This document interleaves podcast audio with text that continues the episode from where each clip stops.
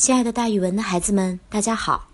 我就是那个爱讲故事、爱到了自己都姓蒋的蒋楠老师。今天要给大家讲的成语故事叫“借花献佛”。这个成语呀，相信大家平常经常会听到。其实它就是比喻用别人的东西做人情，但是很少有人知道它背后这个故事。从前有一个小镇，闹蝗虫闹得很厉害，所以不管种什么植物都长不好。大家都知道，蝗虫就是咱们平常在农田里面捉的蚂蚱。这个小东西啊，成群结队的，破坏能力可强了。不管你种的是什么庄稼，它都能把叶子全啃光。所以蝗虫一来，经常就会有人说闹蝗灾啦，闹蝗灾啦。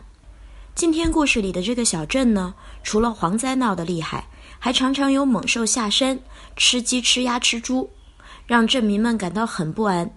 因此呀，咱们的佛祖特地从天上降临人间，他帮助这些人们收服了蝗虫，让他们不再啃庄稼了，把他们都带走了，也同时呢，让野兽乖乖听话，在深山里面不要跑到村子里来祸害百姓的牲畜。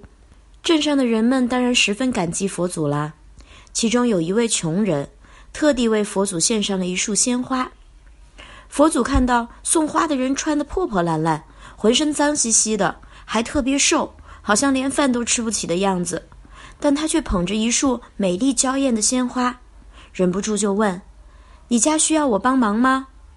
献花的人说：“佛祖呀，我不敢欺骗您，我家里确实很穷，就连这束花都是我去别人家借来的。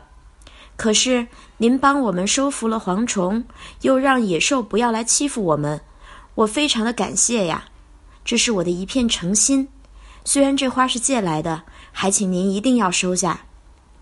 佛祖听完了之后十分感动，就让镇上所有的穷人都摆脱了贫穷，从此这个镇上的人们都过着非常幸福的日子。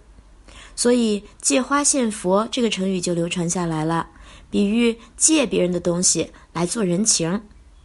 咱们可以这样造句，比如你过生日的时候送给妈妈一个蛋糕。你可以跟妈妈说：“妈妈，我还小，还没有工作。